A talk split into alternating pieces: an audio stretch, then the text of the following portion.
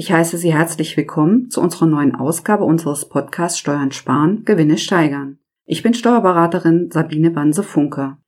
Ich begrüße zu dem Thema Personalsuche in Zeiten des Fachkräftemangels Frau Miriam Engel. Sie ist Expertin für loyale Führung und Zusammenarbeit, Autorin und Podcasterin. Bezüglich der kompletten Vorstellung von Frau Miriam Engel verweise ich auf den Teil 1 unserer Folge zur Personalsuche im Fachkräftemangel. Den Link zum Teil 1 habe ich Ihnen in den Shownotes beigefügt. Herzlich willkommen, Frau Engel. Schön, dass Sie heute hier sind. Danke, dass ich dabei sein darf. Gerne. Aus Ihrer Erfahrung, Frau Engel, welche Möglichkeiten gibt es noch, wenn kurzfristig Personal benötigt wird, weil zum Beispiel ein Mitarbeiter gekündigt hat und die Stelle innerhalb kürzester Zeit besetzt werden soll? Also für schnelle Lösungen bleibt nur die Wahl von regionalen Stellenbörsen und aktiven Suchen, Active Sourcing.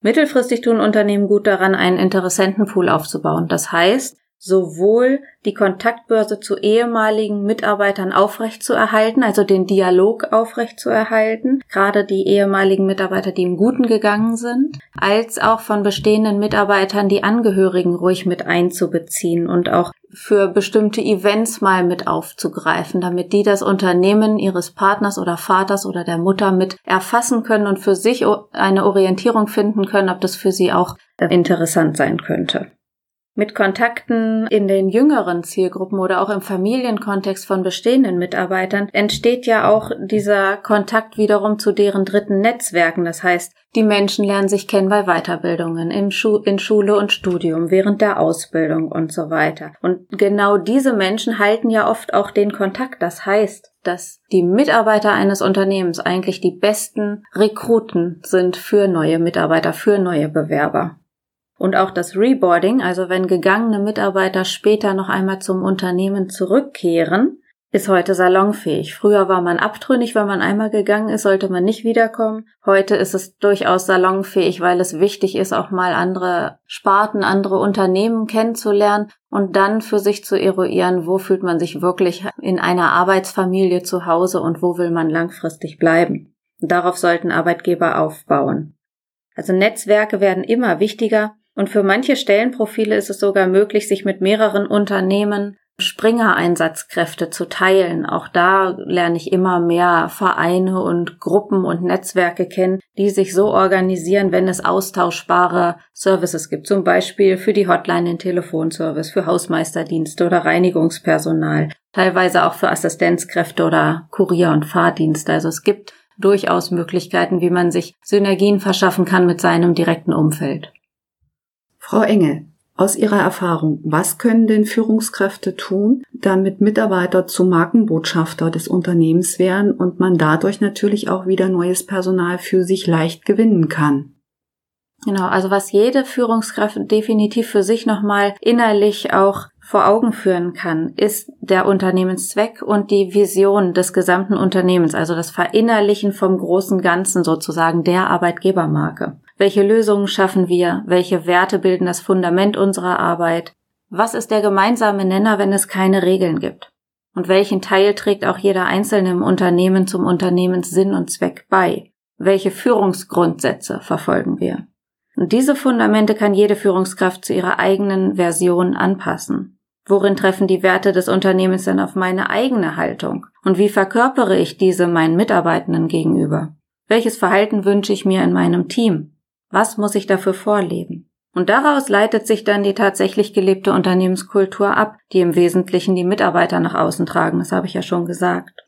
Und gleichzeitig sind im Außen immer auch potenzielle Bewerber, das könnten sogar Kunden sein, das kann auch das direkte Umfeld sein. Deshalb rate ich dazu, den Fokus einerseits auf die Mitarbeiterzufriedenheit zu legen, denn je zufriedener die Mitarbeiter sind, desto stärker ist deren positive Wirkung auch nach außen. Wenn die Mitarbeiter zufrieden sind, hat das denn auch Auswirkungen auf die sozialen Medien? Ja, diese positive Ausstrahlung ist es ja letztlich, die sich auch in den sozialen Medien oder auf die sozialen Medien übertragen lässt. Das heißt, es ist besonders sinnvoll, die Aufgabe der Social Media Betreuung auch in die Hände von zufriedenen Mitarbeitern zu legen, die sich freiwillig dazu bereit erklären. Und ein wichtiger Aspekt kommt noch hinzu. Der Geschäftsführung wird immer das Interesse an Prestigewirkung zugeschrieben. Das heißt, es wirkt im Allgemeinen ehrlicher und authentischer, wenn Mitarbeitende mitten aus dem Unternehmen, aus einer Sachebene heraus neue Mitarbeiter werben, auch auf den sozialen Plattformen. Denn das ist noch glaubwürdiger als möglicherweise imagegeschöntes Geschäftsführerdeutsch, sage ich jetzt mal als platt. Und welche Plattformen dann wiederum ausgewählt werden, ja, sagte ich schon, hängt von der Branche, vom Alter der Zielgruppe, also jüngere oder ältere Arbeitnehmer ab und natürlich auch vom persönlichen Geschmack. Die Aufmerksamkeitsspanne ist im sozialen Netz immer kürzer. Kürzer als kurz. Deshalb zählt jeder Impuls und von langen Texten rate ich ab. Das heißt, wichtig sind Bilder und noch mehr Info in kürzerer Zeit liefern, einfach Bewegtbilder. Also darf man sich auch trauen, Videos zu machen. Die sind in mehrfacher Hinsicht sinnvoll. Einerseits aufgrund ihrer SEO-Freundlichkeit, weil Videos bei Google oben gerankt werden. Und beim Scrollen durch die sozialen Netzwerke neigt man dazu, beim Video eher mal hängen zu bleiben und anzuhalten und genauer zu verfolgen, was da passiert. Und je mehr Informationsaufnahme erfolgt, desto schneller bleiben Name, Firma und andere Wiedererkennungsmerkmale für potenzielle Bewerber auch im Gedächtnis. Frau Engel, wir hatten ja eben schon gesagt, welche Möglichkeiten es gibt, wenn man kurzfristig Personal sucht. Wie sieht es denn aus, wenn ausreichend Zeit für die Personalsuche vorhanden ist? Welche Möglichkeiten und Strategien können Sie zusätzlich zu den bisher von Ihnen genannten Möglichkeiten denn noch empfehlen?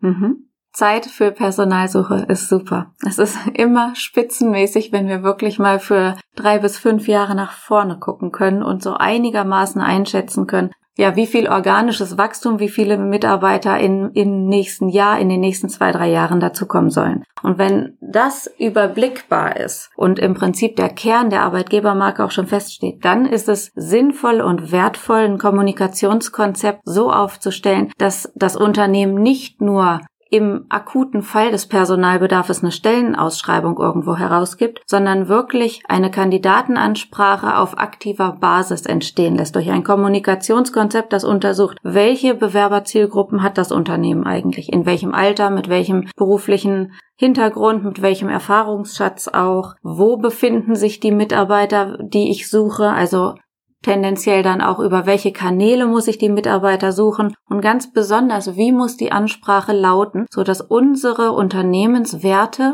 passen zu der Zielgruppe und wann ist der Zeitpunkt und wann ist der Bedarf da für den Bewerber, sich zu bewerben. Und heute, wo der Personalmarkt gut aufgestellt ist und im Prinzip alle guten Menschen irgendwo im, sich im Job befinden, da ist es umso wichtiger zu gucken, welcher Moment ist es, wann ein Mensch wechselbereit wird, von einem Unternehmen ins andere zu gehen. Also Situation, wie muss die Unzufriedenheit aufgebaut sein? Ich, ich rate Unternehmen immer dazu, wirklich zu sagen, dass das ist die Susanne, die ist 43 Jahre alt, die ist gelernte Krankenpflegerin, die hat nach ihrer Kinderpause noch eine Weiterbildung für Pflegemanagement gemacht und ähm, die brauchen wir in unserem System. Wann kommt die wieder? Nach der Kinderpause auf der Basis von vielleicht 15, 20 Wochenstunden und so weiter und welcher Zeitpunkt ist es, wo sie getroffen wird und mit welcher Aussage können wir diese Susanne für uns gewinnen und das könnte zum Beispiel sein,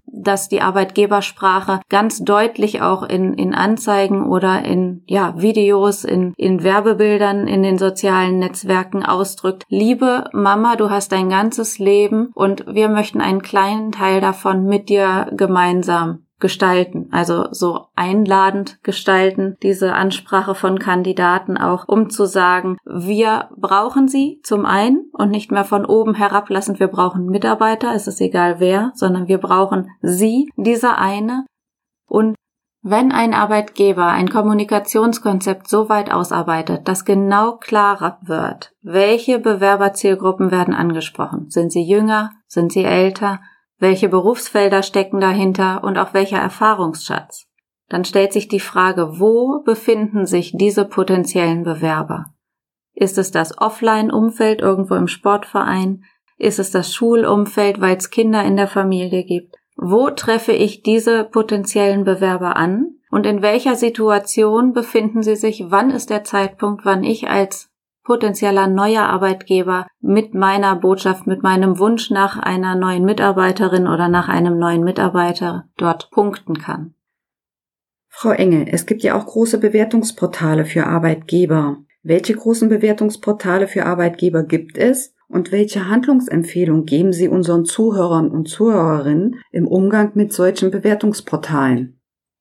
Es gibt sicherlich viele Bewertungsplattformen und ich möchte nicht behaupten, dass ich alle kenne. Wesentlich ist sicherlich Kununu, weil es einfach schon jahrelang existiert und weil da einfach schon sehr viele Unternehmensprofile drauf sind. Ich denke, immer wichtiger im Zuge von Google Jobs wird auch Google, weil es da auch einfach immer die Sternebewertung gibt. Die kann im Zweifelsfall auch ein Dritter einrichten.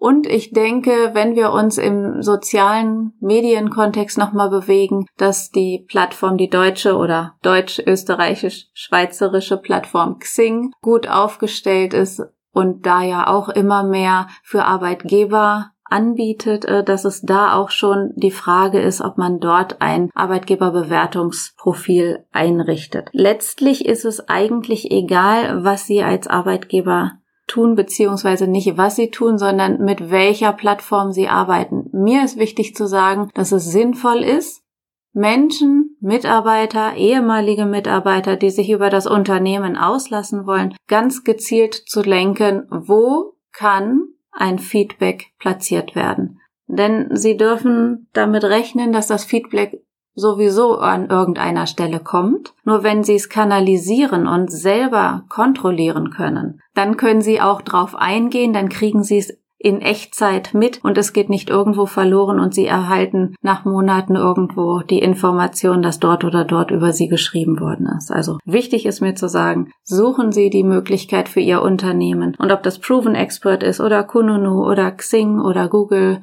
das denke ich ist zweitrangig sondern wichtig ist, dass sie platzieren und auch auf ihrer Website in den sozialen Medienprofilen, die sie schon betreuen, zeigen, wo es möglich ist. Und letztlich ist ja auch eine Facebook-Unternehmensseite bewertbar. Genau. Also ich denke, wir sollten uns alle mal ein bisschen von der Angst distanzieren, dass wenn man eine Bewertungsplattform hat, dort nur schlechte Bewertungen kommen. So ist es ja nicht. Das ist ja nicht das Abbild des Lebens. Die Sache ist nur, wenn dann mal eine schlechte kommt, dann haben Sie es in der Hand und können auch aktiv Ihre bestehenden zufriedenen Mitarbeiter darum bitten, da etwas Positives gegenzuhalten. Und Sie können gleichzeitig auf den Urheber der schlechten Bewertung eingehen und nochmal nachjustieren, um zu schauen, kann man denn da noch was registrieren, kann man da noch was verbessern. Vielen Dank, Frau Enge. Die Mailadresse von Frau Miriam Enge ist enge@ loyalworks.de die Adresse sowie die Links zu ihrem Fachbuch zu loyaler Führung, zu ihrem Podcast 7 Minuten Loyaler, zu weiteren Informationen und zu ihrer Internetseite finden Sie natürlich in den Shownotes. Liebe Zuhörerinnen und Zuhörer, Frau Engel hat einiges an Impulsen für die Personalsuche und die Mitarbeiterführung gegeben. Attraktive Arbeitgeber haben oft wesentlich bessere Chancen, den passenden Bewerber für eine Stelle zu bekommen und werden dann durch eine schnellere Besetzung der Stelle oder durch eine gute und bessere Auswahl an Fachkräften belohnt. Wenn Sie Fragen, Anregungen oder Themenwünsche für Podcast-Folgen haben, schicken Sie diese gern an podcast.festing-stb.de oder melden Sie sich einfach bei mir.